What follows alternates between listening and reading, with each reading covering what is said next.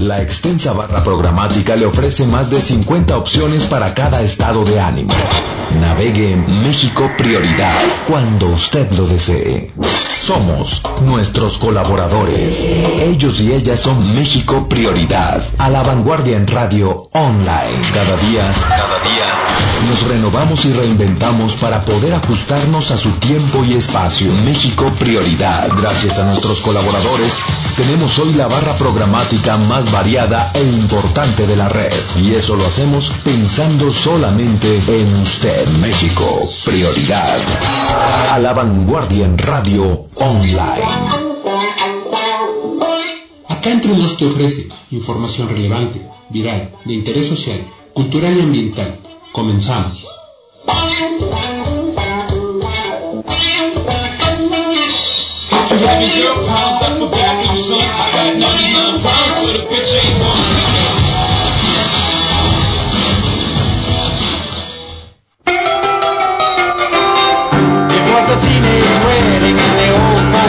well. You could see that Pierre did truly love the man.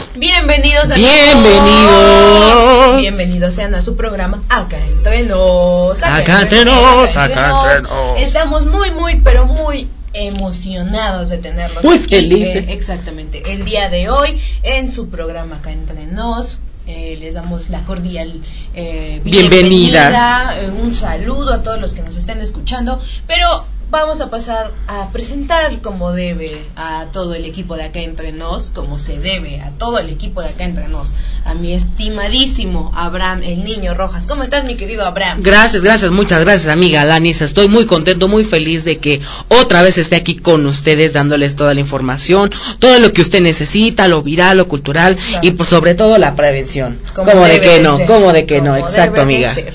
Exacto, y también vamos a presentar aquí al hombre de controles, mi querido Ricardo Camela. Richie. Uh, eh, como siempre con toda exactamente Obviamente. chismeando echando el chismecito aquí muy El cafecito. ameno muy ameno y pues aquí un poquito eh, pues de cordialidad Poniéndonos al día. Sí, cordialidad Sí. no como debe de ser muchísimas gracias mi querido Ricardo ahí ayudándonos en controles y también uh, pues queremos presentar al mandamás de aquí no Ah, al mandamás de el programa acá entre nos mi querido productor Javier, Águila. como siempre ahí apoyándonos y saludándonos. Hoy se quedó callado, pero, pero bueno, pero hoy no nos dijo nada, hoy no nos quiso decir nada, hoy dijo me vale, ay sí.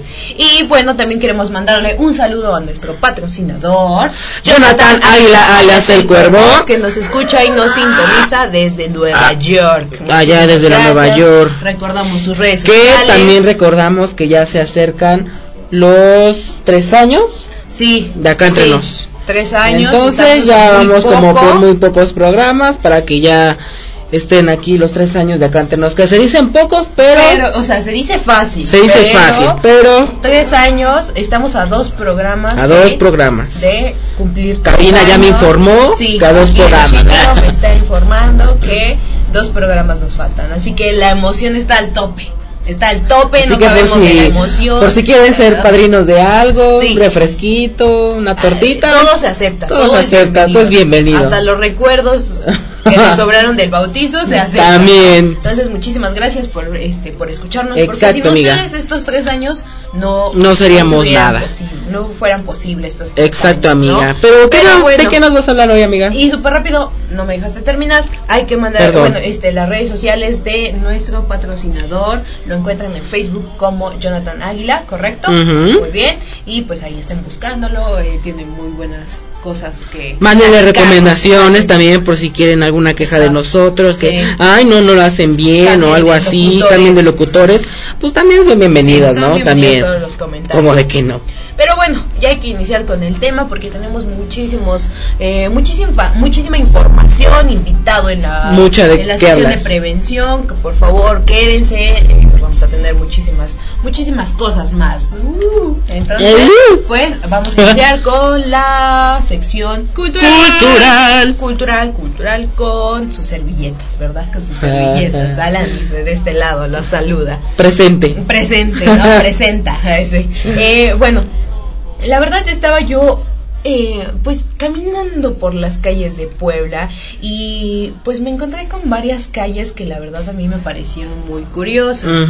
Recordemos que pues la ciudad de Puebla, cuál es eh, también eh, otro de los nombres o otro de los pues sí otro de los nombres por el cual se le conoce. Puebla de Los Ángeles. Puebla de Los Ángeles, ciudad de Los Ángeles. Eórica Puebla de Zaragoza. Heroica Puebla de Zaragoza, muy bien. Y bueno, ustedes dirán, ¿y por qué se le llama, no, Ciudad de Los ¿Cómo Ángeles? para qué? Existen muchísimas leyendas, muchísimos, este, teorías de por qué se le llama así, pero una de ellas, chismes. exacto, un- uno que otro chismecillo ahí, pero una de las que yo creo que todos estarán de acuerdo conmigo es que se debe a el trazo de las calles el trazo casi casi inmaculado, casi casi Perfecto. perfecto de, de todas las calles. Eh, Sabes, yo tengo un trauma que desde chiquita siempre lo... Todas las noches nos duermen por ese Sí, trauma, amigos. Es más, ahorita ya me voy a poner en posición fetal a, a llorar. Porque no sé las calles de Puebla, o sea, como que me pierdo en la ciudad de Puebla, no soy muy muy este Sí. eh, no sé pero me pierdo en las calles sé llegar así de que ah pues eh, en la calle hay tal cosa no y así como que llego Allá al lado de la farmacia, ¿no? Ajá. o en tal calle hay no sé una tiendita fulanita de tal y ya es como llego. Pero de otra forma, así de que está sobre la 5 y la 9, entre la 10 y la... ah, no, no puedo con eso. Entonces sí es como uno de mis Sí. traumas, discúlpenme, porque No, no muchas te- personas de Creo que Puebla- la mayoría, a lo- a lo mejor la mayoría de las personas, o a lo mejor millennials, ¿no? Incluso, pues no, igual tampoco saben, ¿no? De las calles, que a lo mejor, pues, sus papás, sus- su mamá incluso, ¿no? Sí, que pues salían, ¿no? claro. Que salían a las calles de Puebla, que también, por cierto, mi mamá también, este, me enseñó Sí, a sin duda. ver todas las calles, ¿no? Que de aquí para allá es el sur, de aquí para sí, allá es el norte. Entonces, yo creo que sí, la mayoría de las personas no saben muy bien las calles, ¿no? Y pues se identifican con alguna otro que otro lugar, como tú lo dices, ¿no? Que hay enfrente de la farmacia, que al lado de sí, tienda, que ahí está un museo o la iglesia, ¿no? Sí, o incluso sí nos también las iglesias, ¿no? No sabemos cuál es la iglesia, pero ah, sí, la iglesia que está por ahí de los churros, ¿no? Sí, sí, sí, Entonces, claro. Y que a lo mejor eh, las personas que de repente pues comparten este este trauma ¿no? conmigo, pues ah, van a ser eh, van a ser pues no sé, a lo mejor equitativo, coméntenos ahí en redes sociales Mm. eh, si ustedes se localizan bien, son bien coordinados, ah, pues sí, yo sé llegar por calles y esto, mm, deberían de darme unas clasecitas, ¿no? Por favor. Por favor. Pero incluso un amigo, saludos, me, me decía que este andar en la ciudad de Puebla es muy fácil. Porque debido a esto, a que es la ciudad de Los Ángeles, está súper bien trazada y no hay pierde. Sí. ¿No? Entonces sí es como mi trauma. Como que es muy perfecta. Sí, sí, no Sí. sé, aquí mi, mi querido productor nos está viendo como con cara de qué estás diciendo. Entonces dime, tú, sabes, tú Javier. ¿sabes, ¿sabes andar bien en la ciudad de Puebla? Sí, dice que sí. Dice ¿Tú, que me sí. qui- tú, mi querido Ricardo, ¿sabes andar bien en las calles de Puebla? Sí, eh, sí o no es por la, por el sin problema por el trazado de las de las calles es súper fácil y que nones y que pares y que no sé qué. Entonces pues discúlpenme eh, me voy a poner al día voy a ser una mejor poblana no pero bueno. ¿cómo? los nones están al sur. Exacto y eso es lo que siempre me han dicho no hay pierde con los nones con los pares esto pero bueno eso ya es, eso ya es. Ay, después aprenderé. después aprenderé. Les digo, ay, después les comento cuando aprenda, ¿no? Eh, me mandan una ubicación y llego así, en fa. Pero bueno, esta no es una de, esta no, es la única razón por la que se le llame la ciudad de Los Ángeles, ¿no? También se debe a, pues, a varias de las calles que hay en la ciudad que tienen una belleza incomparable, ¿no? O sea, existen muchísimas calles que de verdad nosotros nos quedamos como que wow, ¿no? O sea, para salir un, dominguirris con la familia, un sabaduki, un, viernesuki con la familia, un viernes con los amigos, un sábado con la, el, novio, tal vez, y, el, domingo, familiar. familia, Claro, como debe de ser, ¿no? Lo sabemos de otra forma, pero así, más propio, ¿no? Más propio. Eh, para salir con la familia, ¿quién me va no me van a dejar mentir? La 5 de mayo la calle 5 Sí. Esta calle es que no debemos de confundirla, aclaremos. No hay que confundirla con el Boulevard 5 Porque una cosa es la calle 5 de Mayo y otra cosa es el Boulevard 5 de Mayo. Que están totalmente, pues sí, muy distanciadas. No tanto, no pero, tanto sí, pero sí son diferentes. sí son diferentes. Ahí, punto, son diferentes, no se me vayan a confundir. Si son a lo mejor eh, como yo y no saben de, de, calles, bueno, ahí les explicamos, no es la el bulevar, no es en donde pasa ahí eh, este transporte colectivo que nos lleva a todos, no, no, no, no. Es más bien eh, pues como una callecita que yo creo que todos hemos pasado. Sí. No hay pierde. Aunque sean como yo, aunque sean troncos como yo, este, vamos a ver. Ah, sí, sí, pasé ah, por sí, ahí. sí, sí. Ah, sí, sí, sí. Ah, sí, sí, sí. Y bueno, esta está localizada, hoy vamos un poquito, eh, está localizada junto al Zócalo. Este es un andador eh, y que me voy a atrever a decir una de las más bonitas de Puebla, del centro, ¿no? Del centro en general. Es una, como lo decíamos, es un lugar, una callecita en donde todos podemos ir con la familia, con el amigo, eh, de paso al trabajo, de paso a la escuela, etcétera, etcétera, etcétera.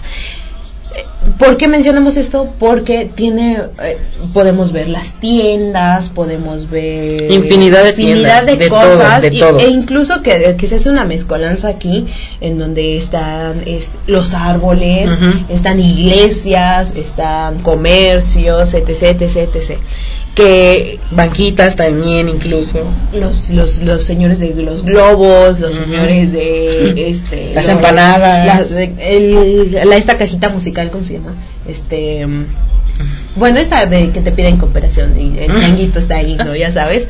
Y que es muy es muy familiar ese ambiente. A mí en lo particular sí me gusta. Porque te digo o sea mezcla mezcla como que muchísimas cosas eh, alegres, ¿no? O sea, hay una mezcolanza ahí, una diversidad súper bonita y que tú puedes pasar a la hora que tú quieras, que también es una parte importante porque por ahí podemos pasar al mercado de la victoria, ¿no? O sea, es como pues el paso no que, que, que, hay por ahí.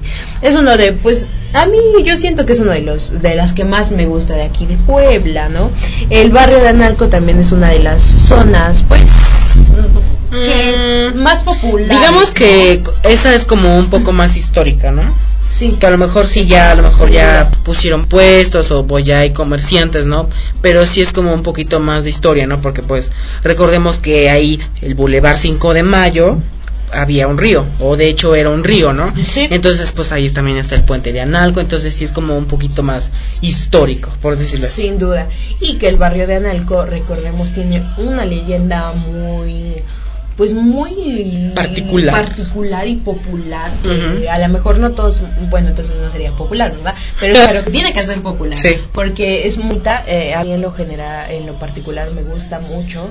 Y pues así súper rápido a grandes rasgos les voy a comentar un poquito sobre esta eh, sobre esta leyenda que tiene el barrio de Analco. Exactamente en 1785. sí, ya hablamos de una de una Puebla antigua. Regresémonos al tiempo. Sin duda. Eh, pues existió, vivió una señora llamada Juliana Domínguez, esposa de don Anastasio Pliego. Era una familia acaudalada, una familia de, pues de, de, buena posición económica, ¿no? Un día eh, la señora Juliana estaba en pues en pleno labor de parto, ¿no? Entonces eh, su esposo se dio a la tarea de buscar a la a la partera. a la partera, muy bien, que se llamaba Simonita. Esta señora era la partera, era la que le iba a asistir y vivía un poquito, pues un poquito lejos de, de donde, del barrio de Analco, ¿no? Eh, ella era la ya era noche, ya era la madrugada, eran las 3 de la, de la madrugada cuando la, la, la esposa entró en el trabajo de parto, ¿no? Don Anastasio salió así sin compañía, dijo, a mí no me pasa nada. Ya desde ese tiempo, imagínate, ya se, ya se sabía de asaltos y asesinatos en la Puebla antigua, imagínate. Entonces, pues él salió así, se dirigió hacia la parroquia de Analco. En aquellos tiempos era un panteón, imagínate. Entonces, este pues ella él salió fue a, fue caminando a buscar a la partera cuando de repente eh, un hombre de aspecto no muy amable, que digamos, sacó su espada y le dijo, a ver, cáete con todo lo que traes. Arriba las manos. Arriba las manos. ¿A dónde vas, chiquitito? y pues le pidió que, que, que, le diera su oro, que le diera todo lo que llevaba y este, pues era un asalto, ¿no? Este señor dijo, a ver, a ver, ¿qué te pasa? Porque era un gran esgrimista, este señor. El palo. Eh, no, no, no, el, el bueno. El bueno, el señor Priego. Él era muy bueno en esgrima, entonces a él le hacía ese asaltante, le, le hacía, hacía el mandado, ¿no? Entonces con mucha rapidez le hundió la espada en el corazón y lo mató.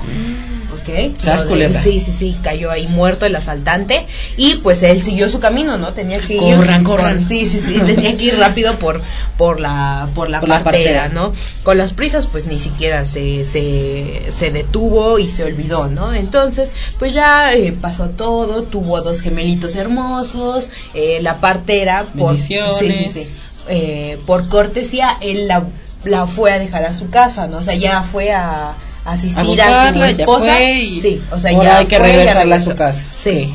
Entonces, cuando él regresó al lugar de, de- del, De los del hechos. incidente, Del crimen. del crimen, ya no estaba.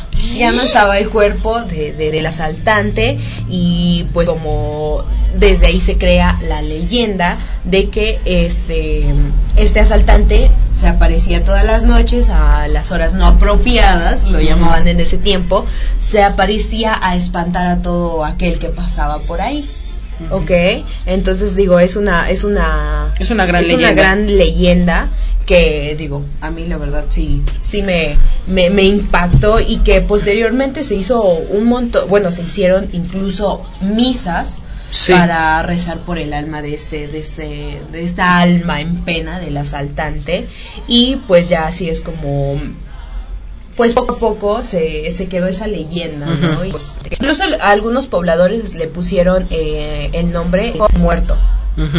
De- debido a que ahí había pasado todo este incidente, la leyenda muy Sí, sí, popular y bueno, pero bueno, casi que Sí, la verdad creo que mm, la ciudad de Puebla, ¿no? Igual Guarda también el centro montón. histórico guarda un montón de secretos, de historias, de mitos, leyendas, de todo esto, ¿no? Que a lo mejor una la conocemos, ¿no?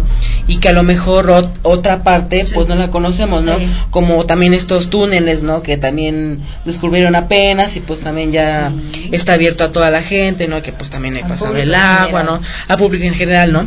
Entonces sí, la verdad sí es, es una buena historia, la verdad, la construcción de la ciudad de Puebla, ¿no? Sí. Que dices que es tan perfecta. Sí. Y también la historia, ¿no? Sobre Analco y todo su, su historia, ¿no? Sí, sin duda. Sí. Sí. La verdad, eh, yo creo que nos llevaríamos una vida contando todas las leyendas que hay en la ciudad de Puebla. Por cada calle, por cada sí. callejón, Sí. incluso por cada vivienda también, ¿no? Que a lo mejor ya esa vivienda se construyó en un museo, ¿no? como algunos conventos, algunas casas, ¿no? coloniales, entonces, wow. Con leyendas exquisitas. Sí. Pero bueno, ¿qué te pues Muchas gracias, amiga. No, muchas gracias a ti. Ojalá les haya gustado y si tienen alguna leyenda, algún datito interesante que nos quieran pues proporcionar, coméntenos ahí en las redes sociales. Pero ¿qué te parece si vamos a un corte musical? Vamos, amiga. Ahorita regresamos, no se muevan. por quien daría la vida como te doy mis cantares. Que chules Puebla, qué linda, qué linda, que chules Puebla, que chules Puebla, que chules Puebla, Puebla bonita y bravía, por tu leyenda y tu historia, Puebla cubierta de gloria, mi linda Puebla querida, que chules Puebla, qué linda, qué linda, que chules Puebla, que chules Puebla, qué linda, qué linda, que chules Puebla.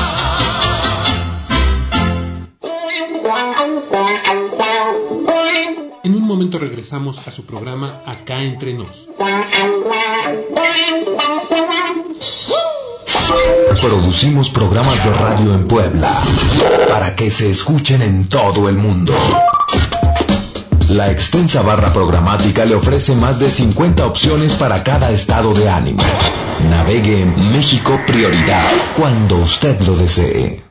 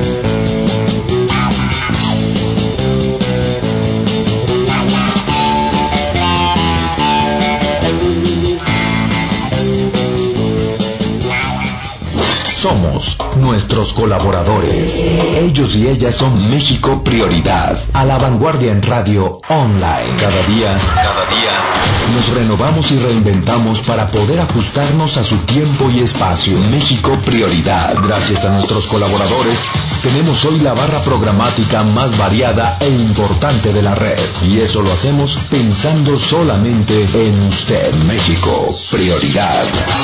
A la vanguardia en radio online. Ya regresamos a su programa Acá entre nos.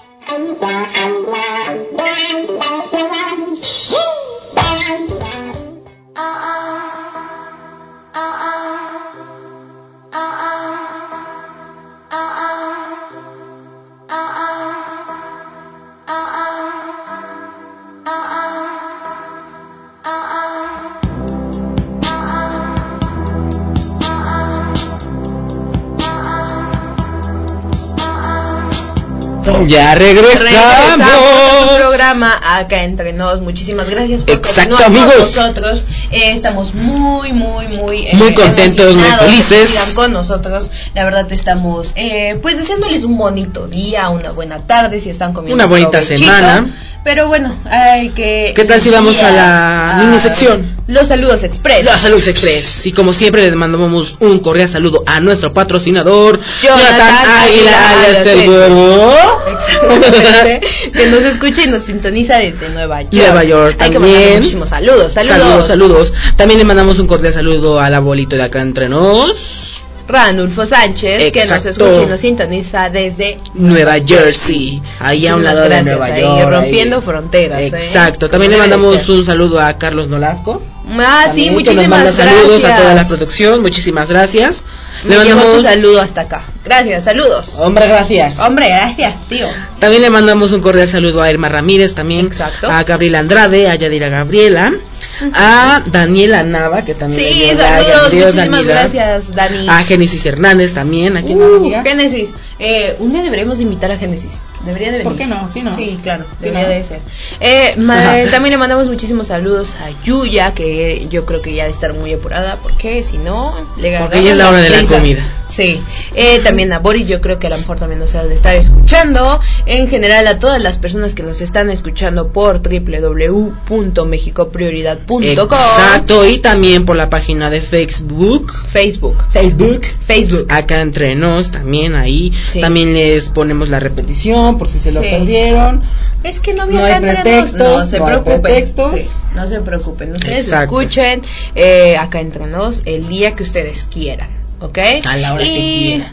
Pues ya. ¿al- ¿Algún otro saludo, mi querido? No, amiga, no, amiga. Abrancito. Un saludo a ti también. y bueno, eh, súper rápido vamos a dar eh, el datito de que el día de ayer. Dato curioso. Datos curiosos. ¿Sabías que? No, no es cierto. ¿Sabías que? Eh, el día de ayer, exactamente. 19 de marzo, pero del 2017. Sí, creo que sí. Exacto. Eh, fallece, sí, estoy en lo correcto, fallece eh, Chuck Berry. Eh, no, exactamente fue un, eh, un 18, un 18, no fue 19, fue 18. Sí, eh, un 18 de marzo, pero de 2017 muere Chuck Berry, un gran intérprete, compositor, cantante, guitarrista estadounidense que es uno de, un pues es considerado uno de los músicos más influyentes de la historia del rock and roll, baby. Rock and roll. Eh, pues él fue uno de los pioneros de, de este género musical, pues eh, a lo mejor ya es un datito un poquito pasado, pero recordemos a eh, honor a quien honor merece, Sí, ¿no? sí. Mi querido Chuck Berry, donde quiera que estés, le mandamos un saludo y que muchísimas gracias por toda por toda esta Su buena musical Exacto, sin amiga. precedentes. Que al inicio escuchamos un poquito de, de fondo de una cancioncita y de una película famosa, todos la conocemos, bueno, yo creo que sí, pero bueno, ya dejemos de hablar, pasemos amiga. a otra sección muy bonita que es lo viral. Lo viral. Lo viral. Lo viral. ¿Qué me tienes, mi querido Abraham? Hoy les traigo mucho viral. Mucho viral. Mucho sí, viral. Como debe de ser. Exacto. viral para rato. Agréguele viral a sus Exacto. tacos. A ver qué me traes, cuéntame. Exacto, como ya sabrán, pues ya es marzo. Sí, ya en este mes ya es Ya la- mero se acaba marzo. Ya mero se acaba marzo, Sí. pero estamos como a mediados, ¿no? Sí, sí, de marzo. Sí. Entonces, pues como ya sabemos, pues las estaciones, ¿no? Sí. Ahorita ya se está acabando el invierno y después del invierno que sigue, amiga. La primavera. La primavera. Exacto. Exacto. amiga. Pero hay algo que pues todos conocemos o que la mayoría que todos conoce esperamos. y que todos esperamos, que es el equinoccio de la primavera. Sí, sin duda. Sin duda. Este fenómeno alude a cuando el Sol está en una posición perpendicular al ecuador de la Tierra, Ok.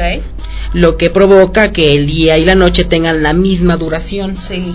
Y que además las noches luzcan mucho más brillantes de lo normal. Sí. Por eso Entonces, el calor. sí, ya sabes. Sí, ya como que ya está empezando también este el calorcito.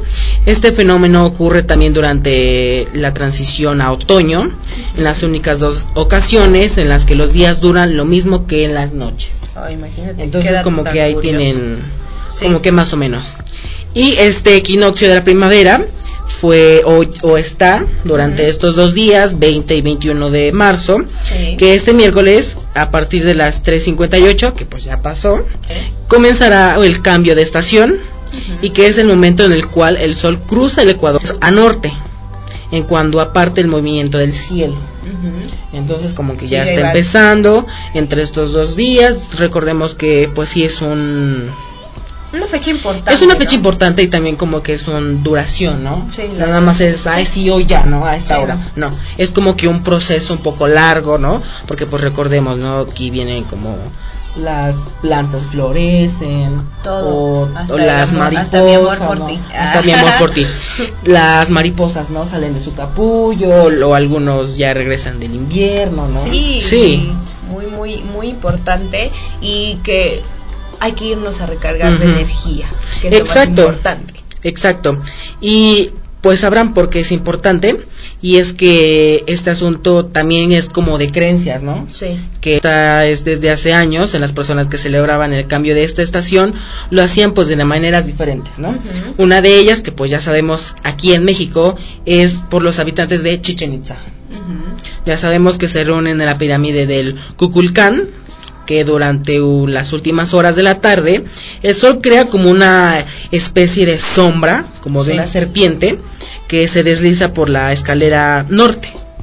Entonces es como se dice, ¿no? Que pues la Quetzalcóatl baja en esta estación y pues nos da mucha energía, ¿no? Y que a lo mejor las personas pues suben hasta arriba, se recargan de energía y pues sienten todo este cambio, ¿no? De, de estación, ¿no? Mientras tanto, en la India se lleva a cabo un evento conocido como Holi, que las personas se reúnen para cantar, bailar y salpicar a sus seres queridos con polvo y agua de colores. Wow. Entonces es una fiesta, tanto aquí en México como en otros países. Y que pues la verdad sí es como una estación muy bonita, ¿no?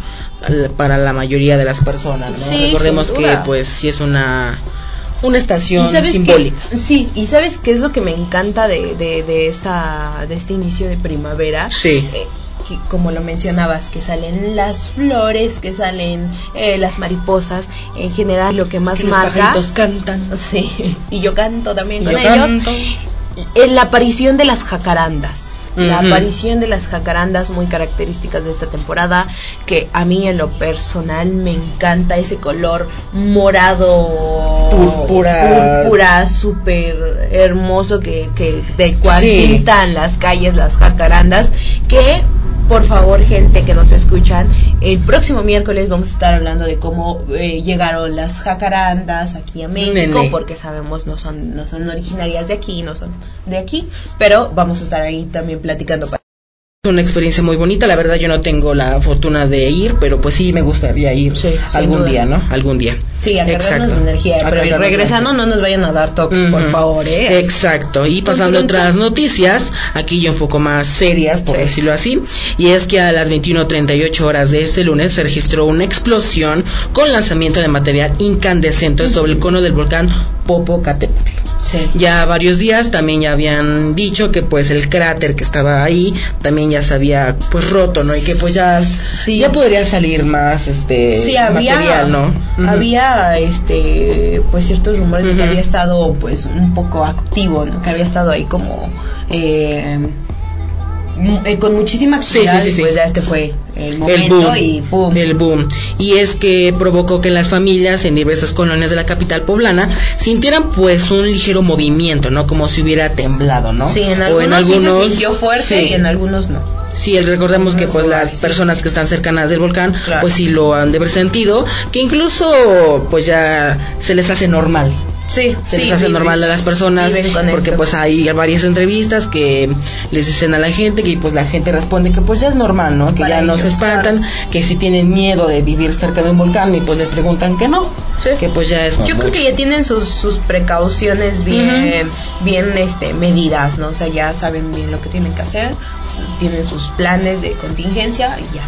Exacto, y, algo- y hay algo que hay que recalcar, es que busquen bien su información, Sí. Busquen bien su fuente, porque hay algunas, pues ya sabemos, las fake news, Sí.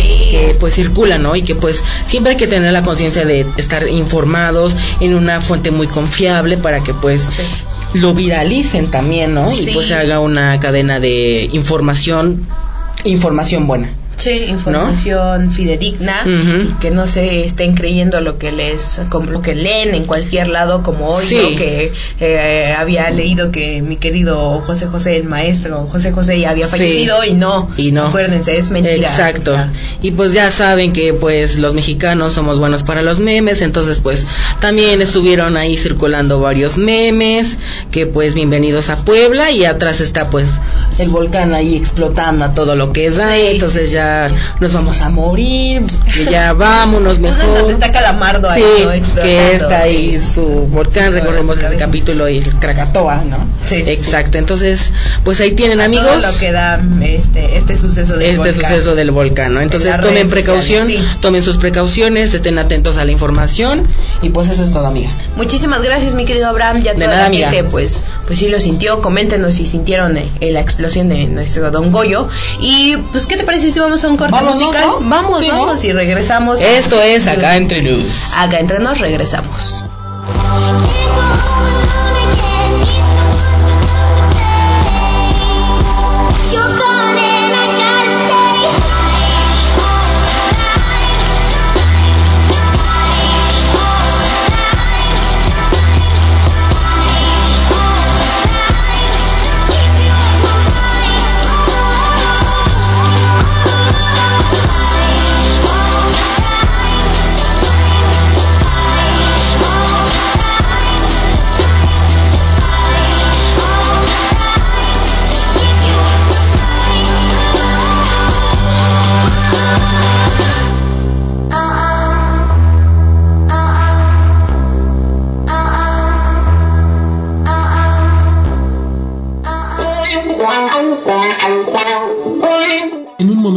A su programa Acá entre nos.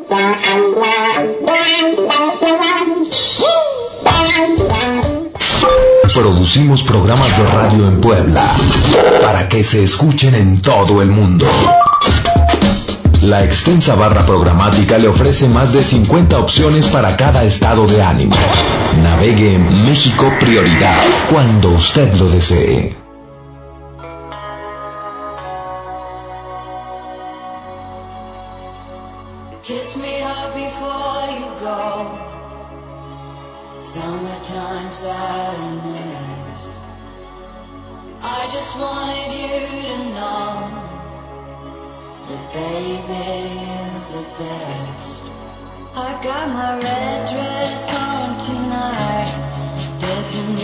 dark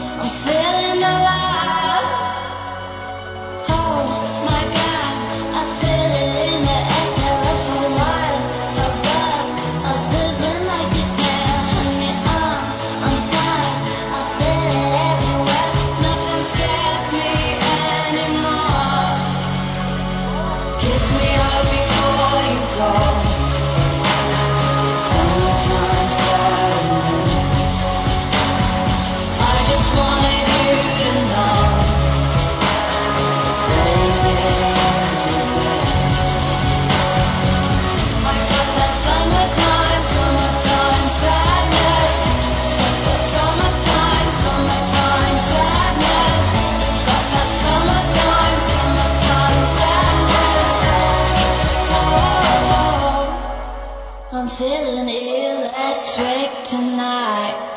Cruising down the coast, going about 99. Got my bad baby by my heavenly side. I know if I go, I'll die happy.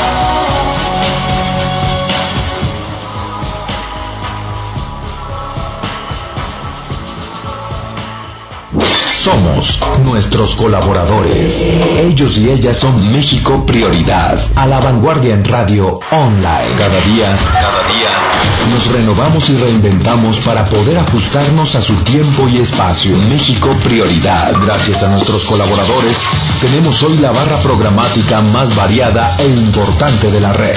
Y eso lo hacemos pensando solamente en usted. México Prioridad. A la vanguardia en radio online. Ya regresamos a su programa Acá entre nos.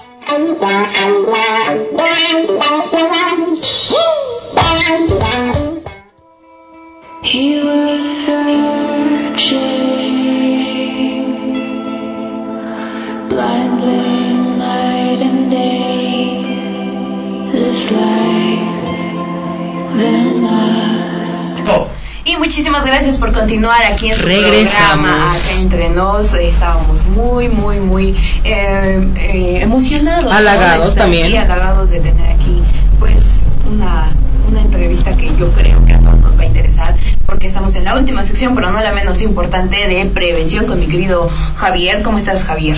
Pues muy bien, muchísimas gracias con esta calurosa tarde. Sí. Eh, estamos a mediados de marzo, ya, ya tan rápido ha pasado el tiempo.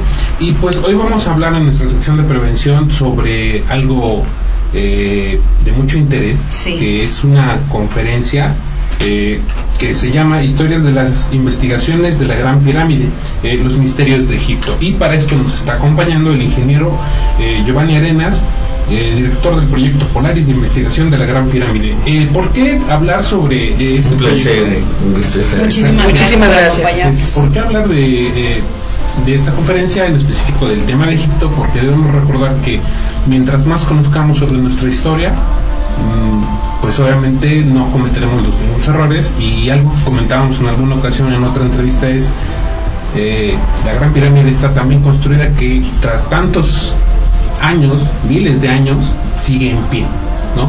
Pero ¿qué tiene que contarnos acerca de, de entrada de lo que es el proyecto Polaris eh, y de lo que es esta conferencia que viene el día de mañana? Bueno, pues, eh, pues estamos muy a gusto de estar aquí. Les quiero decir que mañana queremos invitar a todos a un gran evento que tenemos. Mañana es día del equinoccio, el 21. Sí. Entonces, eh, a las 6 de la tarde vamos a tener una conferencia que se titula Historia de las exploraciones a la Gran Pirámide de Egipto.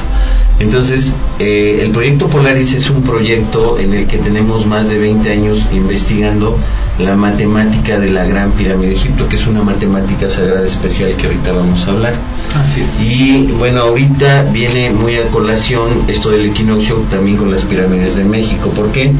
Porque como lo veíamos en anteriores conferencias, eh, pues realmente fueron los mismos maestros los que hicieron las pirámides. Era el mismo conocimiento de Egipto y de México, ¿no? Entonces hay un conocimiento astronómico muy elevado, hay un conocimiento matemático muy elevado, que el hombre moderno, pues por muchas razones lo ha olvidado, ¿no?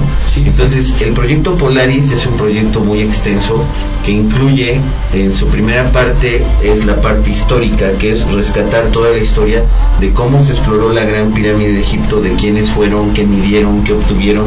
Por ejemplo, ahí estamos hablando de Napoleón, de las exploraciones. El mismo Napoleón, todos lo conocen por ser un militar, pero él fue con el ejército del sur y exploró la Gran Pirámide y escribieron un libro monumental, bueno, eso es como una enciclopedia enorme, que es la descripción del Egipto. Entonces en esta conferencia también vamos a hablar de la descripción del Egipto, de todo eso. ¿Por qué? Porque primero necesitamos conocer, enamorarnos del tema para que entendamos por qué la gran importancia de la Gran Pirámide de Egipto, ¿no? Y luego segunda parte es la parte que, bueno, yo como físico, como ingeniero, ingeniero, que es la parte matemática que nos interesa, y es rescatar toda una matemática que se llama la matemática sagrada de Dios. Estamos diciendo que, por ejemplo, nuestro cuerpo no está diseñado a la y se va. Sí. Por ejemplo, miren, estos micrófonos o algo así técnico que tengan acá, pues un ingeniero lo mide y lo diseña. Sí. Pero Dios estableció unas medidas para diseñar nuestro cuerpo. Por ejemplo, hay ingenieros que diseñan carros, diseñan muchas cosas, pero hay, hay, unas, hay un número que es el número con el que, digamos, se proporcionó el universo, que es, es este con el que se diseña la Gran Pirámide de Egipto, que es un número que equivale a 1.618.033.98.89, es un poco largo, pero ese se llama la sección áurea o número de oro, pero tiene que ver con mucha más, digamos, matemática astronómica, que es más profunda, que igual vamos a seguir platicando, ¿no? Así es, y bueno, dentro de todas las preguntas que nos podemos hacer acerca de el tema de Egipto, eh, y la, ma- una de las este, más importantes me parecería ser es ¿qué edad tiene la pirámide? Mira, la cuarta dinastía, si ustedes van a los libros de, de Egipto, la vas a ubicar por el 2500 antes de Cristo y otros pues, que el 3000. Pues nosotros pensamos que igual sea más antigua, ¿no? ¿Por qué? Porque realmente el conocimiento que, que plasma esa pirámide no es un conocimiento inclusive de la Tierra, ¿no? O sea, eh, sentimos que hay una relación entre los humanos y los extraterrestres muy grande, ¿no? Porque, bueno, si, si quieren que profundice un poco en la matemática, les voy a decir algunas cosas. Miren, por ejemplo, la Gran Pirámide de Egipto tiene el verdadero valor de pi, porque el pi de las calculadoras ese no es, ese está equivocado. Aparte de eso, la Gran Pirámide de Egipto en sus cálculos, y lo demostramos con números, porque no nomás es platicarlo, contiene la velocidad de la luz, contiene lo que es el radio polar terrestre, el tamaño de la Tierra, el volumen de la Tierra, también tiene relaciones con las aceleraciones de la gravedad de los polos del Ecuador. Entonces, la, la Gran Pirámide de Egipto en sí es una máquina matemática que si tú la logras ahora sí que entender, allí están todos los secretos del universo metidos en la Gran Pirámide de Egipto, así de ese tamaño. Gigantesco. Gigantesco. Como, sí, como sí, su- sí, sí. como la misma pirámide. Sí, sí, sí, sí, sí. Es algo increíble. Pero bueno, eh, en general la, la pirámide pues tiene su, su edad. ¿Es, es un, considerada una de las más grandes de, Del mundo. del mundo o Eh, probablemente en China hay más grandes, pero no sabemos por qué, porque el gobierno chino pues hizo algo que no lo podemos entender. Por los años 60, 70 ellos escondieron sus pirámides adrede y sembraron árboles para que la gente no las lleguen y no lleguen para allá. Porque inclusive un piloto americano sobrevoló China y se dieron cuenta que ellas están. Miren, este, este tema es tan profundo que a lo mejor China puede tener más pirámides que Egipto, así de ese tamaño, pero están ocultas. Pero hay que preguntarse qué, qué ganan haciendo eso, ¿no? Sí, sí, sí. Tal vez haya algo que no estamos preparados. Un secreto más grande, ¿no? Tal vez. Lo que pasa que todas están relacionadas, ¿no? Porque eh, si, miren, si ustedes entienden la matemática de la Gran Pirámide de Egipto, esa te lleva a corregir toda la física. Por eso el Polaris Project incluye lo que viene siendo la corrección de las medidas de la Gran Pirámide de Egipto. ¿Por qué? Cada explorador que fue mide in situ, que es la gente más valiosa, porque hay gente que nada más dice por decir medidas, pero por ejemplo exploradores como P.C. Smith, Howard Bates, eh, van y miden la pirámide y dicen, por ejemplo, mide, alguien dice 230 de base y altura 146 metros, por poner un número. Pero luego llega otro, otro medidor y llega, no, es que por ejemplo mide dos- 232 y 147 de altura. Entonces, aquí geométrico matemático que hay que resolver. Nosotros nos dimos a la tarea de resolver eso en ecuaciones y demostrar todo eso. Pero esto te lleva a cosas más profundas. ¿Por qué? Porque tienes que también dilucidar con qué medida se elaboró la pirámide y toda la arqueoastronomía que tiene. Por ejemplo, nosotros medimos con el metro, pero el metro es una medida pagana, realmente. ¿Por qué? Porque nosotros debíamos de medir en codos, porque el codo es una parte proporcional del radio polar terrestre. Es el codo sagrado con el que se midió, por ejemplo, el arca de Noé. Entonces eso nos lleva a una matemática especial que, por ejemplo, nos lleva a corregir la física. Como les digo, eh, el número pi que, que utilizan está mal. O sea, el, el- el verdadero valor de pi es 3.144605511. Es el verdadero. El otro está equivocado. No, sí, está mal, o sea, y, y también hay un grave error que nosotros, lo, y lo digo abiertamente y lo demostramos con la teoría de Einstein. Él afirma que la velocidad de la luz es constante. No, no es constante, es variable. Si no, no tuviéramos todas las bandas en el espectro electromagnético. La velocidad de la luz es igual a la frecuencia por la longitud de onda. Entonces, si tienes distintas frecuencias, van val- variando las velocidades. Entonces, eso de que la velocidad de la luz es una constante, Constante. ha destruido prácticamente la, la- la física, la ha detenido. Y eso, nosotros este, desarrollamos las ecuaciones para demostrar que la velocidad de la luz es, es variable. Entonces, este, inclusive hay un, un experimento optoeléctrico donde tú demuestras las variaciones que tiene la velocidad de la luz. Entonces, ¿qué pretende el proyecto Polaris? Eh, ya teniendo la verdadera matemática sagrada de la Gran Pirámide de Egipto, corregir la física, porque la verdad nosotros no nos gustan los errores, porque estudiando la física tiene varios errores. Por ejemplo, cuando ustedes tienen un problema matemático y tienen que calcular eh, caídas y utilizar la aceleración de la gravedad, pues cómodamente, a lo mejor lo vivieron ustedes, dicen, no, pues ponle 9.8 y vamos. Sí, sí. No, no, no, o sea, cada latitud de la Tierra tiene una gravedad. Por ejemplo, el, el, Ecuador, la gravedad ahí es de 9.7804, pero si subes hacia el polo, sube, se eleva el valor y es de 9.83432325.9. O sea, varía, pero la Tierra tiene un solo valor de gravedad que, bueno, nosotros sabemos cómo se calcula, ¿no? Entonces, aquí tenemos que poner atención en que este proyecto es rescatar esa matemática sagrada y extrapolarla también a las pirámides de México. ¿Por qué? Miren, eh, les voy a enseñar algo muy interesante. Es que no todas son como si fueran en absoluto como pirámides, ¿no? Nosotros en este trabajo hemos distinguido dos tipos de estructuras, las estructuras piramidales y la pirámide en sí. ¿Por qué? Observen la pirámide de Egipto, lo que vienen siendo las aristas estas son continuas. Pero a ver, recuerden mentalmente la pirámide de Teotihuacán está hecha como de mastabas Sí. que van subiendo. Entonces, Escalonada. es escalonada, ¿no? Entonces, esas nosotros en la clasificación que hemos hecho en el proyecto Polaris le llamamos estructuras piramidales, que también tienen forma de pirámide, pero pirámide así como tal sería esta. Y esta pirámide tiene que cumplir con una regla matemática que es la siguiente. La altura de la pirámide elevada al cuadrado tiene que ser igual al área de la cara lateral.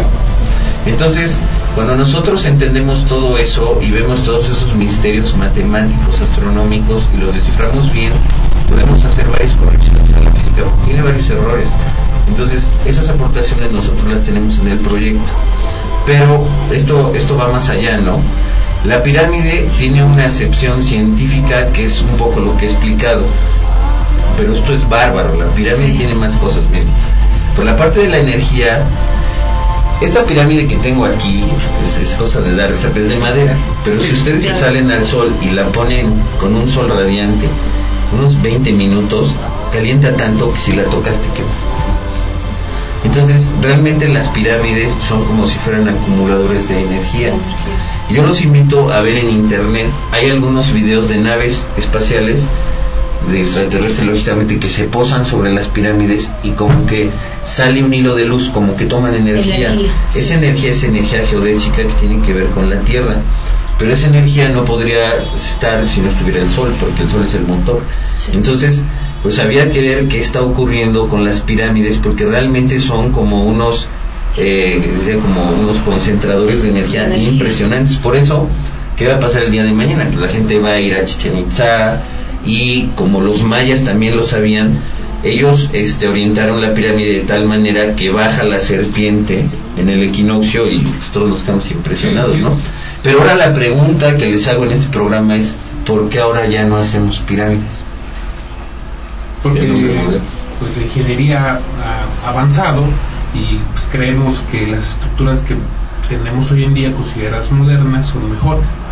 Esa es una buena respuesta, pero miren, la realidad es que el hombre ha olvidado su relación con Dios y con la tierra. sí.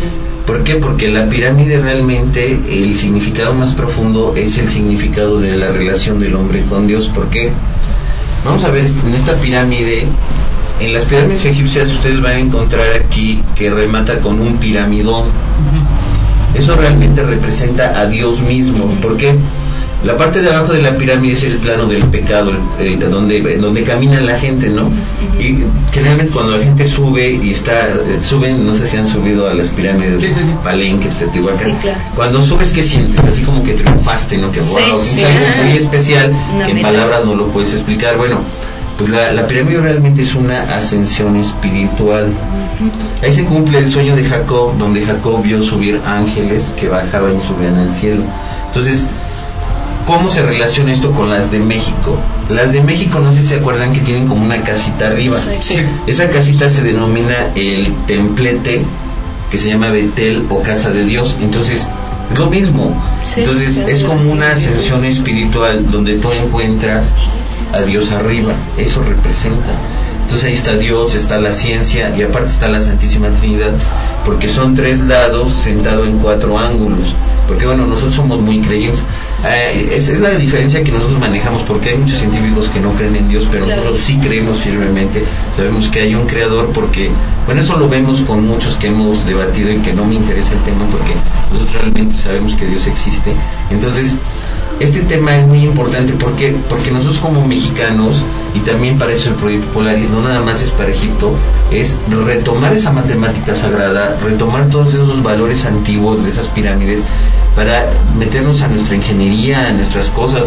Miren nosotros como mexicanos nos tenemos que sentir orgullosos porque lo que viene siendo la franja que tenemos de Yucatán casi Belice este Belice lo que es este de Guatemala ahí hay muchas pirámides, nosotros tenemos muchas pirámides en México, pero ¿qué hacemos? Vamos, las vemos y vamos, o sea, como que no entendimos nada, tómate la foto y se acabó, Sí, ¿no? sí, sí. Pero hay que profundizar, yo di- diría que en las primarias, en las escuelas, en secundaria, entendieran más de lo que somos nosotros.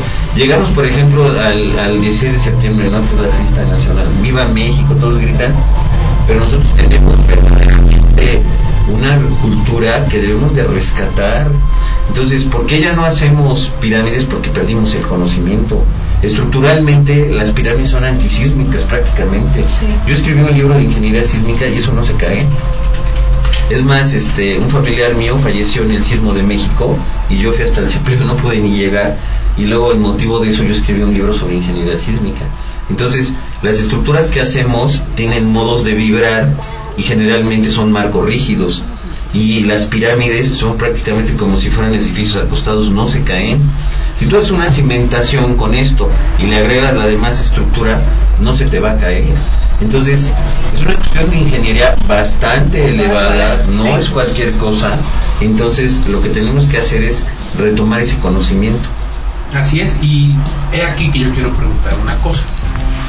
Con las dimensiones que tiene, con la precisión del corte de la roca, ¿cómo este fue que se construyó?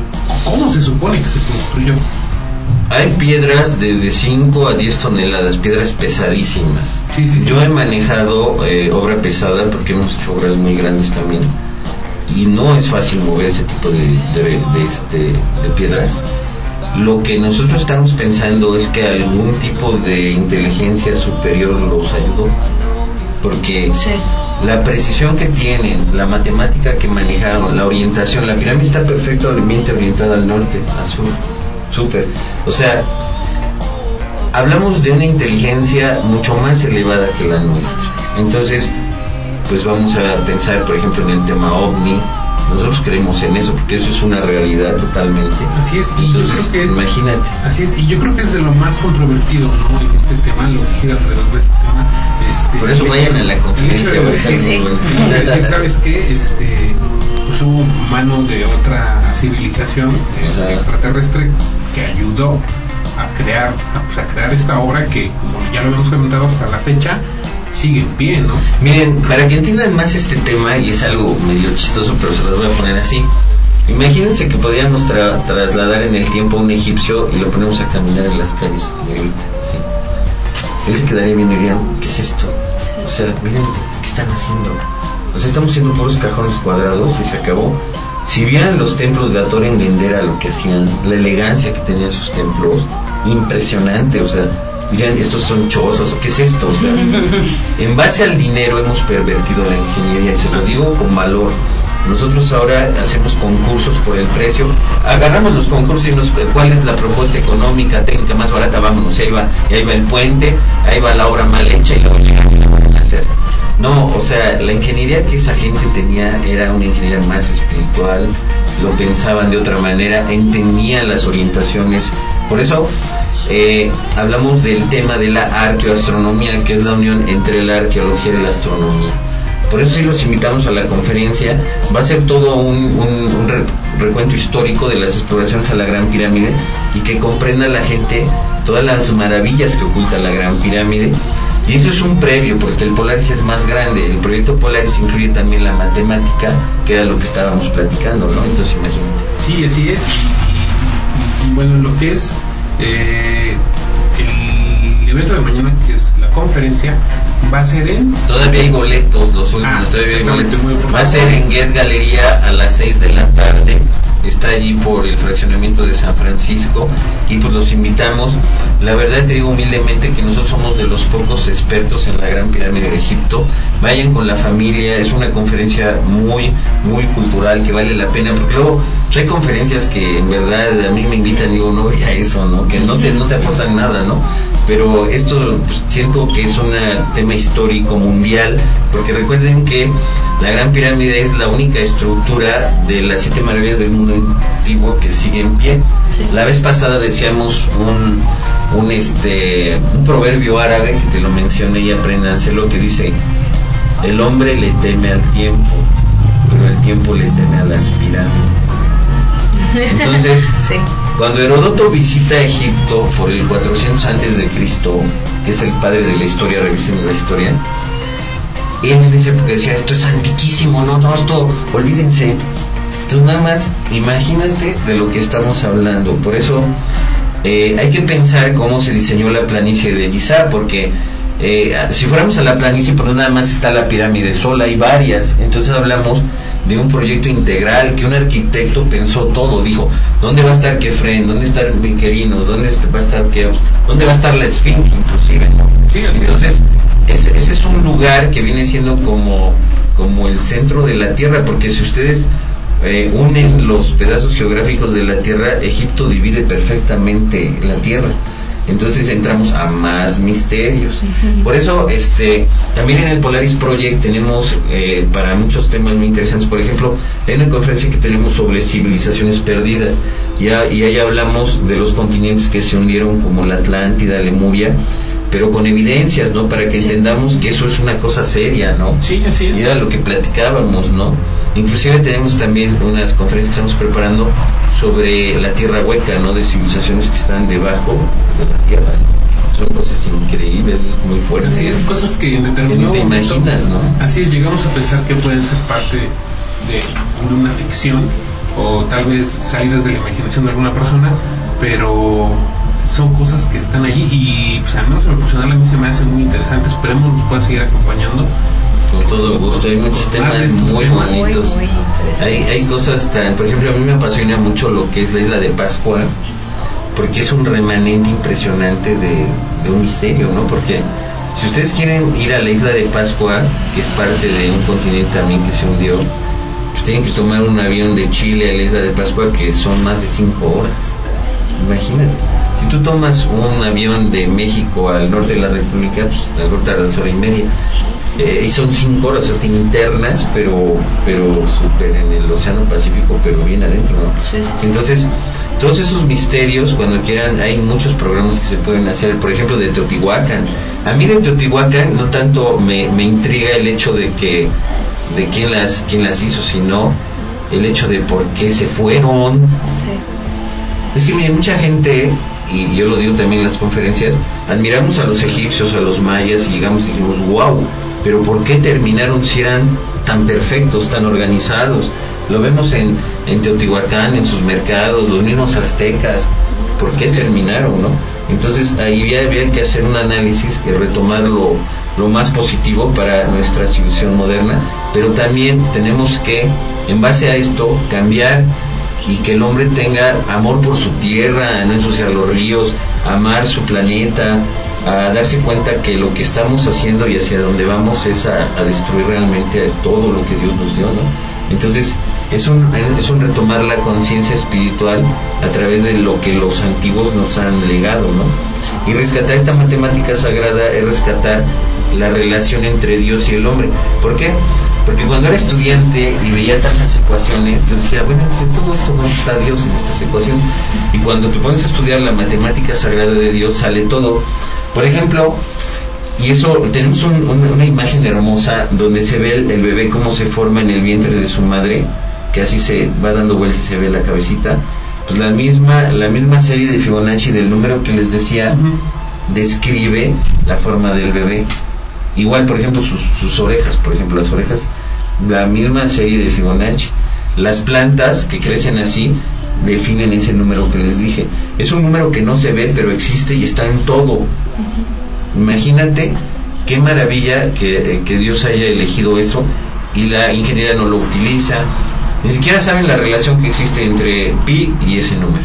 Así es.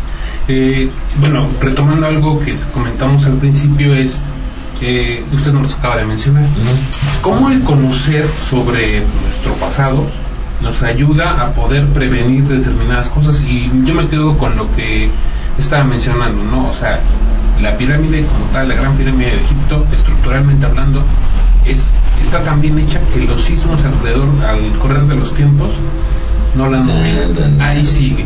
Y está tan bien hecha y hay tantos misterios detrás desde el cómo fue construida, todas las cámaras que tiene por dentro, lo comentábamos en algún momento también. Vamos a hablar de las cámaras, ahí va a estar muy padre. Así es. Entonces, pues no se pierdan la conferencia del día de mañana, eh, que es a las 6 de la tarde. A las 6 de la tarde os invitamos en Get Gallery, vayan con su familia, todavía hay boletos. Eh, ¿Damos el número? Sí, claro. Este, a ver, al 22, 26, 27, 16, 41 lo repito, 22, 26, 27, 16, 41. Pueden hablar para apartar sus boletos. La verdad es un evento único en Puebla, de esto no hay. Y pues retomando la idea del Polaris Project, y lo quiero decir firmemente, nosotros ahorita estamos reclutando amigos y gente porque vamos a hacer una expedición científica a Egipto antes de que termine el año. Entonces, como hizo Napoleón, ¿no? entonces vamos a llevar arquitectos, ingenieros, todo porque vamos a ir. La idea es medir la pirámide y hacer un trabajo científico en Egipto. Ok, pues muchísimas gracias. No, pues un placer estar acá y. No, lo pues, esperamos con más frecuencia para que comentemos todos estos temas eh, de las civilizaciones perdidas Sí, no hay mucho que platicar, en verdad, mucho, mucho. Pero ahora sí que por este, esta ocasión ha sido todo. Sí, pues, algún eh, podemos adquirir nuestros boletos directamente con usted. Sí, sí, también. Y eh, por medio del número o en alguna y página. métanse a Get Galería en internet, nomás ponen Get Galería y ahí está el teléfono de la galería, marcan y apartan sus lugares. Pero háganlo ya, porque ya mañana es el evento. ya no sí, ya mañana, ya no hay tiempo, es para mañana. Sí, es algo muy, interesante. Sí, muchísimas gracias por acompañarnos. muchísimas gracias. Un placer estar aquí. Muchísimas gracias por estos conocimientos que aunque sea poquito y así de rápido no, no, nos, sí, compartió. calma, no, es que tenemos que es muy profundizar. Es que esto es, hay que deleitarse, es muy bonito. Sí, ahorita Demasiado. nos quedamos aquí. Pero muchísimas gracias, muchísimas gracias Javier, muchísimas gracias a ti mi querido Brad. Por favor, gente que nos escucha, no se pierdan esta conferencia que de verdad se van a quedar maravillados con tanta con tanto conocimiento. Pero bueno, muchísimas gracias a todos los que nos escucharon, muchas gracias a mi querido Ricardo Camela que nos ayuda en controles. Nos vemos en la próxima emisión. Eh, ya se acabó esto. Siempre esto, fue, esto fue acá, acá Muchísimas gracias. Nos vemos en la próxima.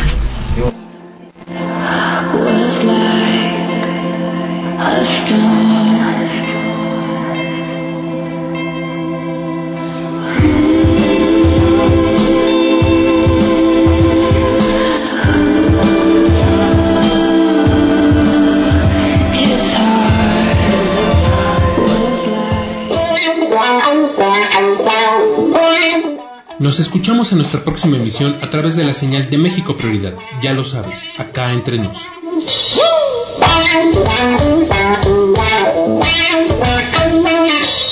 If you having girl problems, I feel bad for you, son. I got 99 problems, but a bitch ain't one.